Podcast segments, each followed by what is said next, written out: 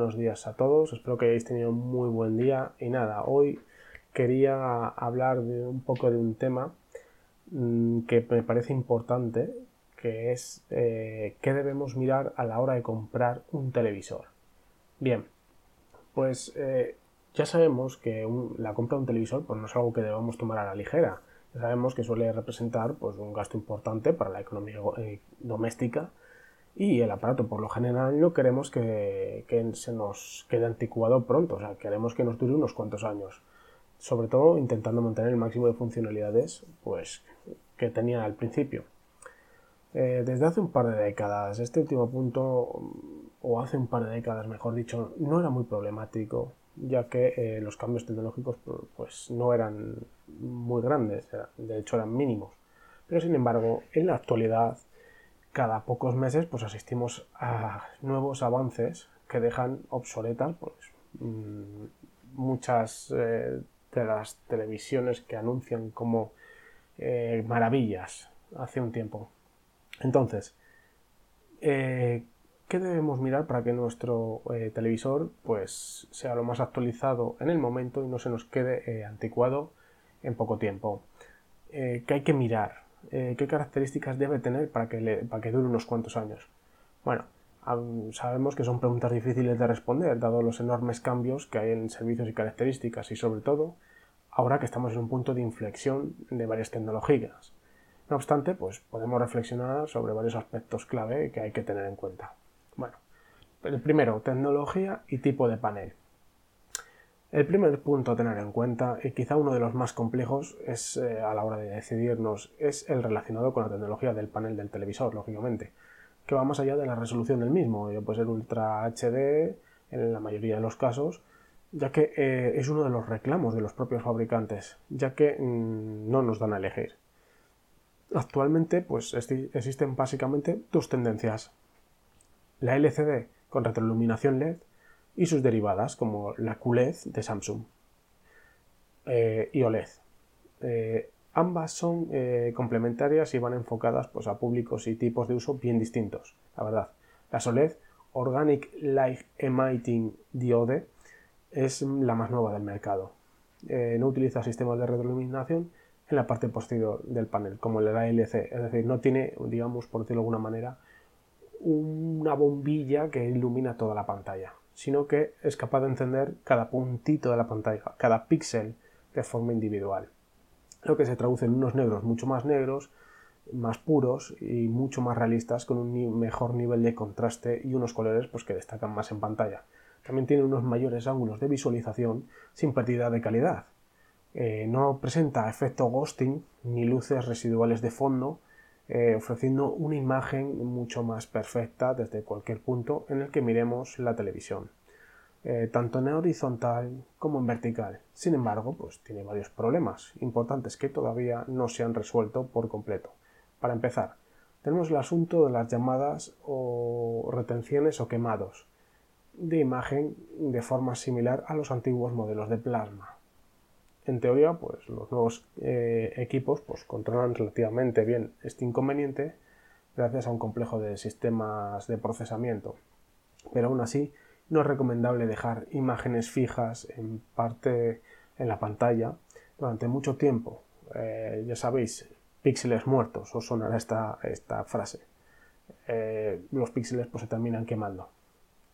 Eh, por ello, si vamos a usar una televisión como un monitor de ordenador de forma frecuente para tener abierto el navegador web, para ver canales con logotipos muy grandes y luminosos, dejar que los niños jueguen con las consolas durante horas, etc., pues la SOLED no es para vosotros. Lo siento, pero es así.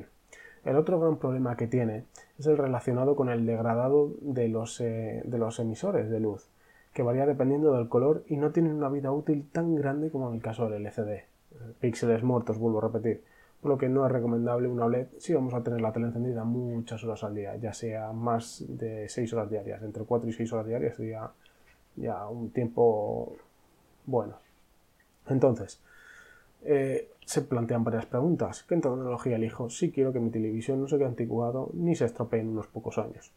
Pues depende del uso que vayamos a darle. Esto como todo. Para empezar, si queremos menos de 55 pulgadas, entonces nos olvidamos de la OLED. No hay nada por ese tamaño o sea, por debajo de ese tamaño. puesto que ya no se fabrican eh, con menos de ese tamaño. Eh, si queremos 55 más pulgadas, pues entonces eh, podemos usar y vamos a utilizar el televisor menos de 4, entre 4 y 6 horas al día, y sobre todo para ver películas y series, pues, o echar una partida ocasional a la consola, o ver algún canal TDT, entonces pues se puede ir perfectamente la OLED. De lo contrario, si la tele es el caballo de batalla de casa, eh, pues siempre va a estar encendida entre 6 y 8 horas diarias o más. Veremos multitud de canales eh, o muchas imágenes estáticas para usarle como monitor y demás eh, navegadores web. debemos apostar por una LCD con iluminación LED. En el caso de que el tema de los ángulos de visión nos preocupe y necesitemos que sean un poco más amplios, podemos dar el salto a los modelos QLED de Samsung, aunque son bastante más caros que la media. Pasamos al siguiente punto que hay que mirar, el HDR y sus múltiples versiones. Es un punto importante, ya que tras el salto a las resoluciones Ultra HD, para muchos el alto rango dinámico o HDR High Dynamic Range ha sido la verdadera mejora en los televisores que realmente está aportando mayor calidad en las imágenes. Su objetivo es reducir o reproducir una gama de eh, luminancia más amplia, generando más niveles de intensidad entre las zonas más oscuras y claras de una imagen, ofreciéndonos un mayor nivel de detalle. ¿Qué quiere decir esto? Imaginaos el túnel este siempre que se representa, no vayas hacia la luz. Pues imaginaos, todo sería oscuro y a medida que te vas o, ves la luz al fondo, la verías muy muy brillante y al resto muy muy negro y a medida que te vas acercando en las pantallas LCD hacen como una, pequeña fog o niebla alrededor del blanco. En este caso no pasaría, porque como cada píxel, eh, o bueno, mejor dicho, en este caso estamos hablando del HDR. El HDR lo que haría sería potenciar ese contraste, ese fuerte contraste entre los dos colores. Y dependiendo del tipo HDR, lo hace mejor o lo hace peor, eso también es verdad. Pero bueno, eh, lo que os digo, en teoría es capaz de proporcionar negros más negros con blancos más luminosos al mismo tiempo, es decir, sin que unos interfieran en los otros.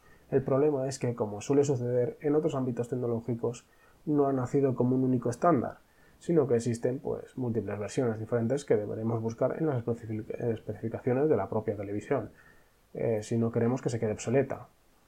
Eh, los dos primeros contendientes, por decirlo de alguna manera, las dos primeras, pues sería el HDR10 y el Dolby Vision. El primero es un estándar abierto que cuenta con el apoyo de la certificación Ultra HD y que puede ser usado en, otros en todos los televisores HDR Ultra HD y los reproductores de eh, Blu-ray Ultra HD. Por otro lado tenemos el Dolby Vision, que por el contrario pues pertenece a Dolby, como bien dice su nombre. Es más exigente a nivel de hardware y por el momento, eh, solo en algunas marcas y modelos está permitido poner la marca Dolby Vision. Por ejemplo, la Sole del eje, sin ir más lejos. La mayor diferencia entre estos dos, eh, estas dos tecnologías eh, viene dada por la profundidad de color y el brillo máximo soportado por el panel, al fin y al cabo. Así, mientras que en el Dolby Vision hablamos de unos colores de 12 bits, en el HDR10 la cifra desciende a 10, por eso viene el 10 a 10 bits. Eh, también tenemos por otro lado que el Dolby Vision dispone de unos 4096 posibles valores RGB frente a los 1024 valores del HDR10. En cuanto al brillo, Dolby Vision soporta un máximo teórico de hasta 10.000 nits, que en la práctica pues al final se quedan en 4.000 debido a, la limitación de las pantallas, frente a los 1.000 nits que ofrece el HDR10. Como vemos, pues hay diferencias, pero bueno, a la hora luego de materializarse, pues no se notan tanto. El, tercer formato de alto rango dinámico, o HDR, vendría a ser el HLG o Hybrid Log Gamma, cuya misión es acercar el HDR a las transmisiones televisivas terrestres, por cable y por satélite. La diferencia fundamental con respecto a sus antecesores es que está pensado para transportar en la misma señal un vídeo convencional sin HDR más una capa de información extra que en los, en los receptores adecuados será interpretada para generar el vídeo con alto rango dinámico. Eh, esto vendría a ser como si yo os mando el canal y digo, bueno, si tú eh, con una plantilla, si tu televisor sabe leer la plantilla, mejorará la imagen. Si no, no. Vendría, esa sería la traducción. Y por último tenemos pues, un nuevo contendiente surgido de la mano de Samsung y Amazon, quienes anunciaban una nueva versión del HDR10 que han bautizado con el mismo nombre y añadiéndole un plus, HDR10 Plus. Se trata de una nueva iteración que incorpora el denominado Dynamic Tone Mapping o lo que es lo mismo metadatos dinámicos que indican el televisor cómo usar el HDR escena por escena o incluso fotograma a fotograma, en lugar de codificar los datos de forma general para toda la película. Es una función que en teoría estaba soportada por el modelo propietario Dolby Vision y que ahora Samsung pues, se la quiere robar de alguna manera y para los modelos abiertos de HDR10 Plus. Lo ideal sería que nuestra televisión soportara las cuatro versiones, pero si no, por lo menos de forma directa el HDR10, que la suelen soportar la mayoría, y a ser posible el Dolby Vision, aunque en la actualidad casi no haya contenidos compatibles con él. Pero bueno, ya os digo, el HDR10 eh, Plus eh, es lo mismo que os he dicho yo antes, lo de la plantilla, simplemente que la plantilla esta vez, en vez de ser una plantilla, es cada foto tiene sus instrucciones, cada fotograma, cada fotita del vídeo tiene sus instrucciones, pues tiene esta luz, tiene este color, tiene esto tal, y eso se interpreta fotograma a fotograma, lo que mejora mucho la calidad. Pasamos a otro punto muy importante, la conectividad, sobre todo para los más jóvenes. Un punto muy a tener en cuenta de cara al uso del televisor en los próximos años es el relacionado con la conectividad cableada e inalámbrica. Los contenidos 4K serán cada vez más habituales y en algunos casos pues ya no es suficiente con conexiones de red de 100 megas e incluso inalámbricas con Wi-Fi N, sobre todo si estas conexiones no son capaces de ofrecer el 100% de sus velocidades máximas, algo habitual en los televisores de gama baja. Luego explicaré esto. Tenemos que intentar que los puertos Ethernet si es que los tiene sean Gigabyte y las conexiones Wi-Fi del tipo AC. ¿Por qué? Eh, los puertos Ethernet Gigabyte los veréis en, vuestros televisores que pone Gigabyte. Eh, bueno, tarjeta de red Gigabyte 10 barra 100 barra 1000. Esto significa que soporta conexiones de 10 megas, de 100 megas y 1000 megas. Eh, ¿Qué quiere decir esto? Hasta un giga de conexión de red que no las hay ahora mismo. Ahora mismo me parece que la más potente, una de las más potentes, por ejemplo, es la de Movistar, que son 600 megas simétricos. Y con el Wi-Fi AC lo que nos permite pues, tener doble banda, 2,4 GHz y 5 GHz, que es la de 5 GHz es la importante porque da una mayor tasa de transferencia y además eh, es mucho más estable que la 2.4 GHz. Bueno, otra cosa que hay que tener en cuenta, nuestro móvil, como no.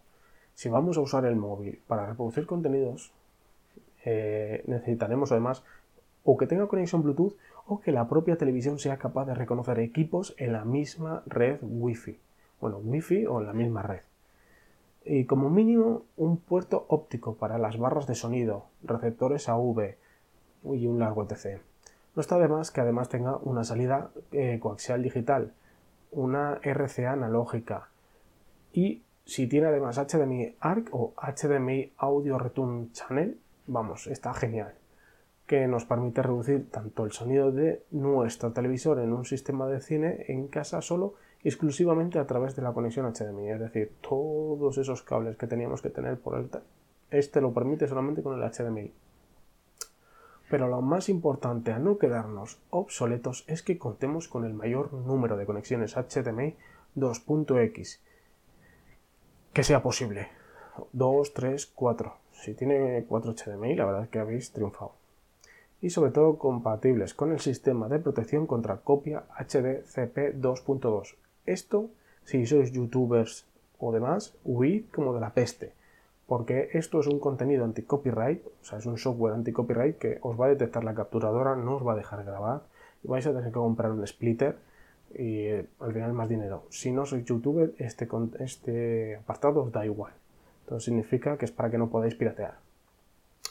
Eh, la versión más actual, más potente, es la del HDMI 2.0 B. Con la que tenemos asegurados pues, eh, las nuevas tecnologías HDR, eh, contenido 4K 60 FPS con un ancho de banda de 18 gigabits por segundo y la posibilidad de manejar hasta 32 canales de audio, que no es poco. Sin embargo, ya se han presentado por la nueva gama o la nueva versión de HDMI 2.1 que trae importantes mejoras en cuanto a velocidad y funcionalidades se refiere. Eh, por ejemplo, por poner un ejemplo, será capaz de aumentar su ancho de banda hasta llegar a los 48 gigabits por segundo y tratar con vídeo de hasta 8K hasta 60 Hz o 4K 120 Hz. Para que os hagáis una idea, 60 Hz son 60 FPS por segundo, o sea, FPS y 120 Hz son 120 FPS. También tendrá eh, soporte para tecnologías de refresco variable de la imagen para sincronizar la tasa de fotogramas con los, dispositivos y evitar el tearing. ¿Qué es el tearing? Muy bien. ¿Vosotros alguna vez habéis mandado contenido de, vuestro móvil, por ejemplo, o de películas grabadas y de repente decís, jo, me va como robótico. Eso es porque, por ejemplo, a lo mejor está grabado a 30 fotogramas, vamos a ponerle ese contenido, y tu tele va a 60, eh, a 60 fotogramas por segundo. Entonces, ¿qué pasa? Eh, digamos que la imagen va como mm, mm, mm, a los robots. ¿Por qué? Porque tiene que duplicar ese, ese fotograma varias veces. Porque no hay información suficiente para llenar esa velocidad. Entonces, al tener una tasa de fotogramas variable, se puede adaptar a la velocidad de ese contenido. Por eso es muy importante. Para que os hagáis una idea, ya saliendo esto, el HDMI 2.1 se supone que va a llegar a principios de este año o que llegaría a principios, pero todavía no está muy...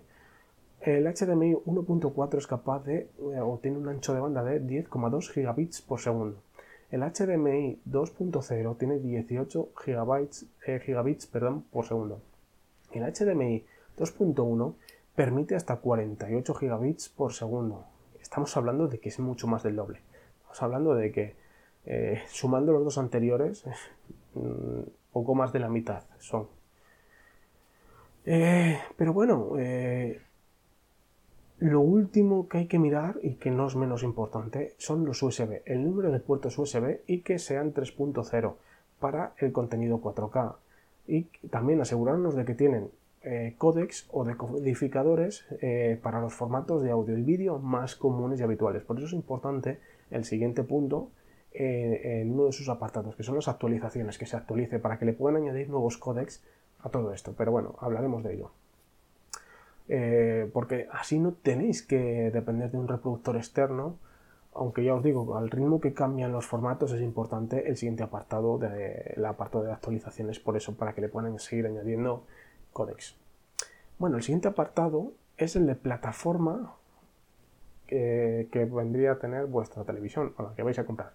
Porque ya sabéis, los fabricantes nos venden sus plataformas Smart TV como uno de los puntos clave de los nuevos televisores, con acceso a muchísimos servicios, menús sencillos que se mueven con rapidez, el control por voz, juegos, etc, etc, etc. Por ejemplo, os voy a poner un par de ejemplos. WebOps eh, en los modelos de LG, Tizen en Samsung o Android TV en marcas como Sony con un mayor abanico de aplicaciones listas para descargar e instalar. Sin embargo, eh, no debemos confiarnos, ya que el televisor es un dispositivo con una vida útil habitualmente supera los 5 o incluso los 10 años, eh, por lo que probablemente cualquier plataforma actual quedará obsoleta tarde o temprano. Haceros la idea en ese sentido. De todos modos, pues debemos asegurarnos que por lo menos tenemos acceso a los servicios en streaming actuales más destacados, o sea, como Netflix, HBO, YouTube, y comprobar que el movimiento y navegación por las aplicaciones y menús es fluido, no tiene eh, ralentizaciones ni tirones, ya que es algo que si lo tienes desde el principio vais a convivir durante todo el tiempo que tengáis esa televisión. Llegados a este punto, los televisores de gamas media altas suelen ofrecer un mejor rendimiento que los más baratos porque, muy sencillo, más pasta, mejor hardware, tan simple y sencillo como eso. Eh, no obstante, pues tampoco hay que obsesionarse con tener una plataforma de Smart TV. Al final todas son similares, con sus diferencias, sí, pero similares. Y si en unos años se quedan anticuadas, eh, con respecto al acceso a servicios, siempre podemos recurrir a un receptor externo, un centro multimedia, un pincho HDMI o incluso una, una Raspberry. ¿Por qué no? Una Raspberry nos puede sacar, le instalamos Kodi y nos saca de muchos apuros y bastante barato. Bueno, siguiente punto. El sistema de sonido. El sistema de sonido es uno de los puntos que menos ha evolucionado en los últimos años. Yo diría que ha involucionado. La verdad es que desde eh, la aparición de los televisores, que cada vez son más delgados, están eh, eh, involucionando se están alejando del televisor en favor de equipos externos como las barras de sonido. Y es que además la tendencia seguirá por este camino en los próximos años, a pesar de que los últimos lanzamientos apuestan por integrar el sonido directamente en el panel. Por ejemplo, los televisores OLED de Sony o de los paneles de LG que emiten el sonido desde la propia pantalla, pero no nos vamos a engañar. Y no os quiero engañar. Salvo que haya algún descubrimiento, esto en la ciencia sonora Incluso estas tecnologías seguirán necesitando de un subwoofer adicional para complementar las bajas frecuencias, es decir, los graves. Los graves hoy en día son horribles. Y es por ello que una opción cada vez más frecuente es considerar los altavoces del televisor como un sistema de sonido auxiliar válido para el uso cotidiano de la TDT, por ejemplo, o series, que deberá ser complementado por una barra de sonido o receptor AV al visualizar películas de más categoría. Por ejemplo, películas bélicas para que las bombas sean bombas y no petardos.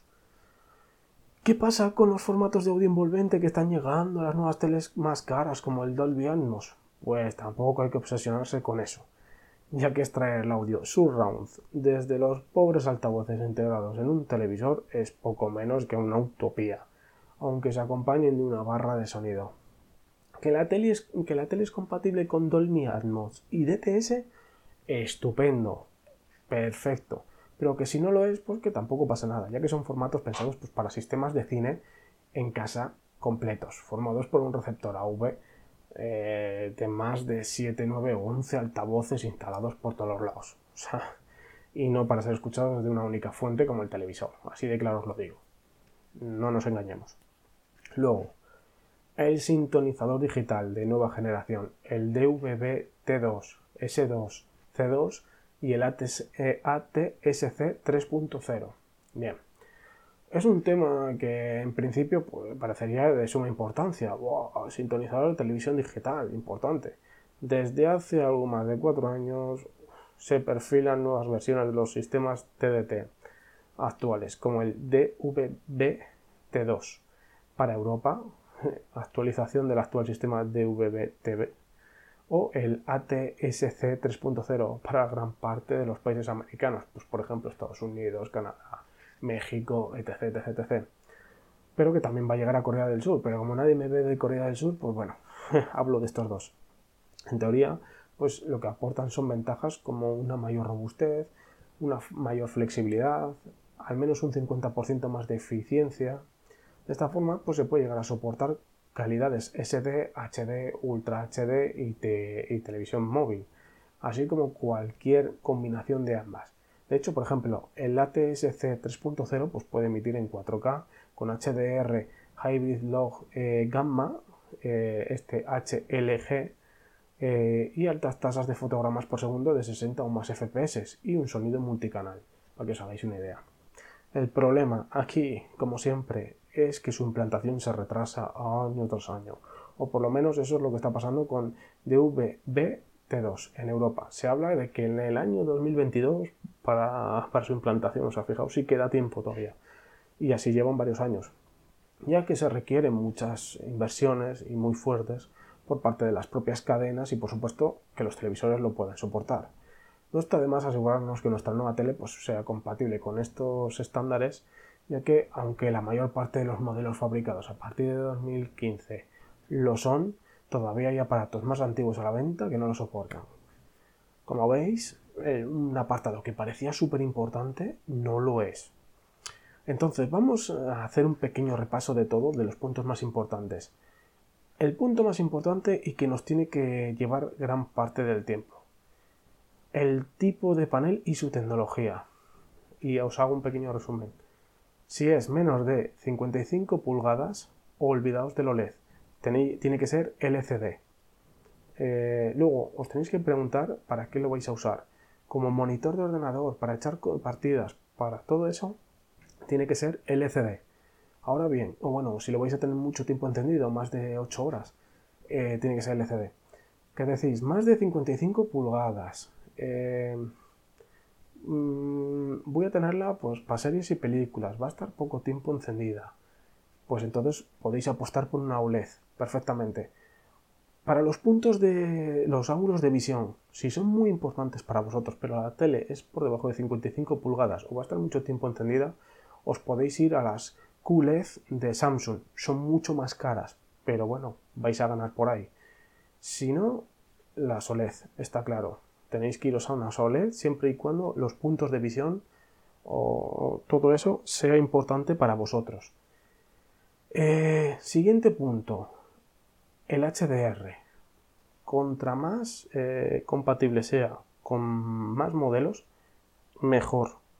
Me diréis, bueno, pero con que sea, sí, con que sea compatible al menos con el HDR para modelos más, para presupuestos más contenidos, mínimo HDR 10, mínimo, ese es el mínimo del mínimo. Luego, si puede ser compatible con el HDR 10 y Dolby Atmos mínimo, esto Dolby, Dolby Vision, perdón, si es compatible con esos dos, perfecto, os podéis dar por contentos. Si no es compatible con esos dos, mirad otra. Mínimo HDR10 y si puede ser con esos dos, mínimo.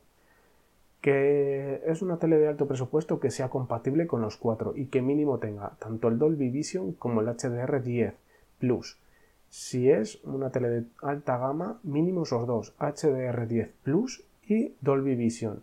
Y si es compatible con los cuatro, muchísimo mejor. El siguiente punto a tener en cuenta.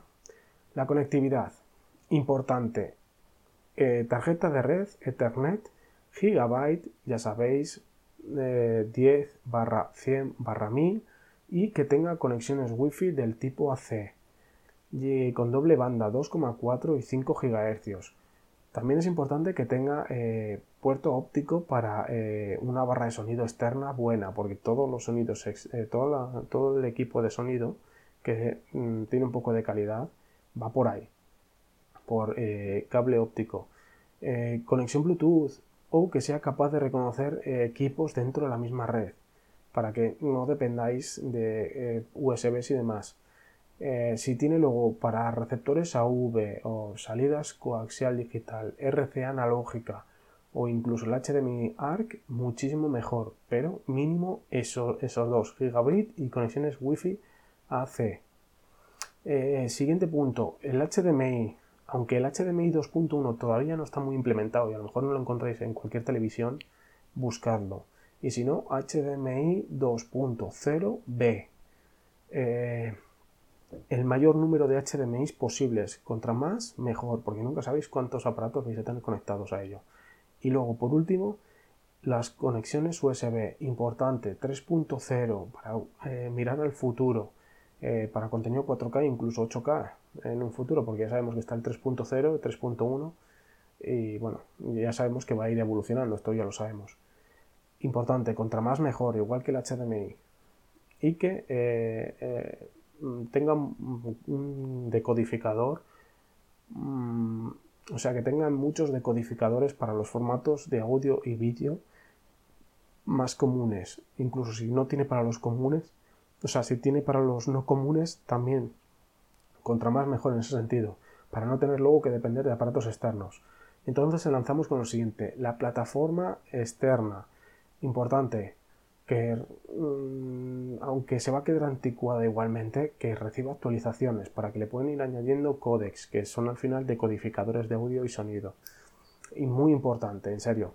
Eh, aunque eh, es lo menos importante, pero que el apartado de actualizaciones esté cubierto. Luego el, el resto de servicios, bueno, queda, queda un poco atrás. El sistema de sonido este es eh, con que tenga eh, las salidas básicas suficiente, no hace falta más, salvo que sea una tele de alta gama, que entonces hay que pedirle mucho más. Pero este sería un apartado de importancia media. Las más importantes son conectividad, el HDR y el tipo de panel. Y la tecnología del panel, lógicamente. Y luego, mm, de importancia media, el sistema de sonido.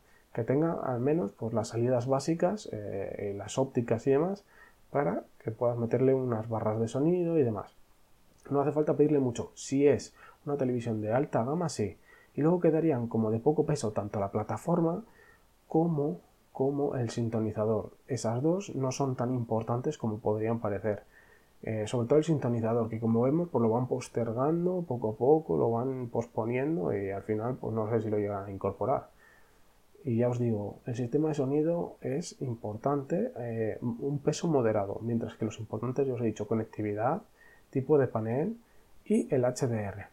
Pues nada, sin más, espero que os haya gustado, que os haya entretenido y que eh, nos veamos en siguientes capítulos. Espero que os guste este, este canal, este podcast y que bueno, eh, me vayáis visitando poquito a poquito y, de, que podamos llegar a conocernos y tener un público pues más o menos eh, que, nos llevemos bien y que me podéis contactar en ningún momento si queréis, en cualquier momento eh, si queréis que haga un podcast pues, de un determinado tema porque necesitáis pues, a lo mejor algún tipo de consejo o algo, pues que sepáis que tenéis los canales, mi página web, tenéis el canal de YouTube, tenéis Twitch, tenéis Telegram, tenéis un montón de sitios para poderos poner en contacto conmigo. O sea, por formas de contacto no va a ser.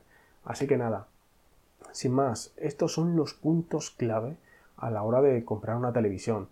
No os dejéis engañar por la gente que os vende eh, ese tipo de aparatos, porque ellos lo que quieren es venderoslo. No os dejéis engañar. Simplemente mirar, seguir la plantilla que os he dado de alguna manera, eh, quedaos con lo más importante, simplemente ir a la tienda y mirad lo que os he mandado. Y veréis cómo podéis encontrar muy buenos televisores por unos precios más o menos contenidos, dentro de lo que cabe, dependiendo cuánto exijáis en algunos puntos. Pero bueno, sin más, este es el tema de este podcast, de, bueno, de este episodio, mejor dicho. Y nada, espero que os haya gustado, vuelvo a repetir, y que nos vemos en próximos episodios. Os espero, ¿eh? eh, no me abandonéis y seguid viéndome. Sin más, que tengáis muy buen día y nada, que como siempre en YouTube y en otras redes sociales nos seguimos viendo. Hasta luego.